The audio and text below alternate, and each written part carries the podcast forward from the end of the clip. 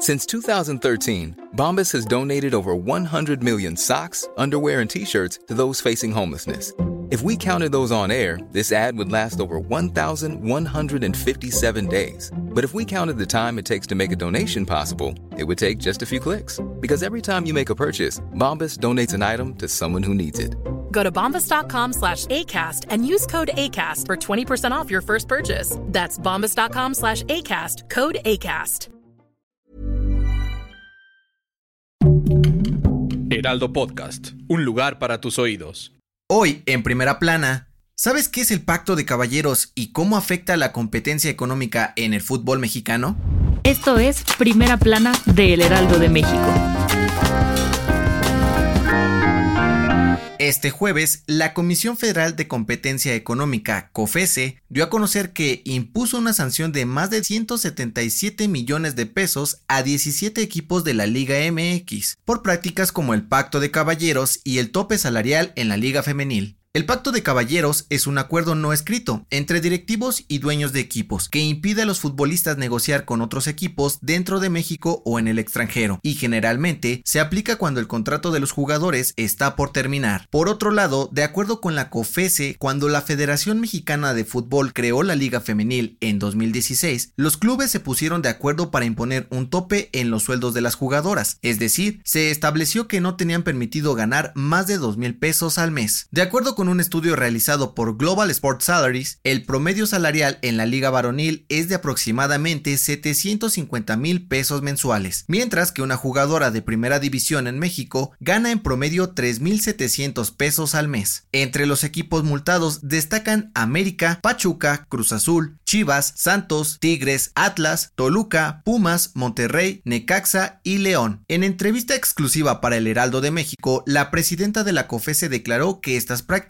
impiden la competencia económica y afectan al mercado del fútbol mexicano. La Federación Mexicana de Fútbol y la Liga MX ya respondieron y aseguraron que estas prácticas desaparecieron desde hace mucho tiempo, pero que no impugnarán la sanción impuesta por la COFESE. Con información de Alexis Hernández. ¿Quieres estar bien informado? Pues no olvides seguir Primera Plana en Spotify para estar al día con las noticias más importantes. De acuerdo con la Fiscalía General de la República, los 31 científicos y académicos del CONACYT podrían tener una condena de hasta 81 años en la cárcel si son encontrados culpables de los delitos de los que se les acusa. El pasado 24 de agosto, la FGR solicitó órdenes de aprehensión contra científicos, investigadores y académicos del CONACYT por supuesta delincuencia organizada, lavado de dinero y uso ilícito de atribuciones de 244 millones de pesos. Sin embargo, un juez federal rechazó la petición por no haber suficientes pruebas en su contra. En este sentido, la Fiscalía insistirá para que se siga investigando el caso, por lo que, en caso de que sean detenidos y vinculados a proceso, tendrán que ir a una cárcel de máxima seguridad, como el penal del Altiplano, en Almoloya, para cumplir su condena. Esta medida se debe a que los 31 científicos acusados tendrían la capacidad económica para cometer actos de corrupción en prisiones de mediana y baja seguridad, mientras que en el penal del Altiplano no podrían hacerlo. Con información de Diana Martínez.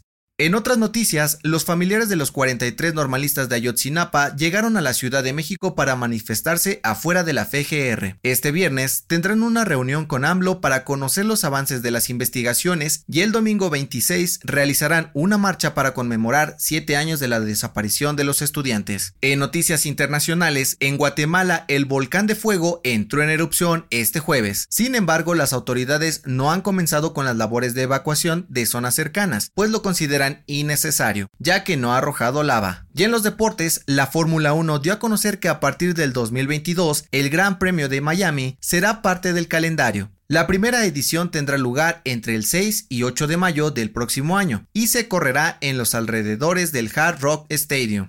El dato que cambiará tu día. Según una investigación de la Facultad de Psicología de la Universidad de Cambridge, el olfato es el sentido más ligado a la memoria. Esto quiere decir que los olores son capaces de despertar recuerdos más claros y detallados que sonidos e imágenes. Soy José Mata, te espero en la próxima.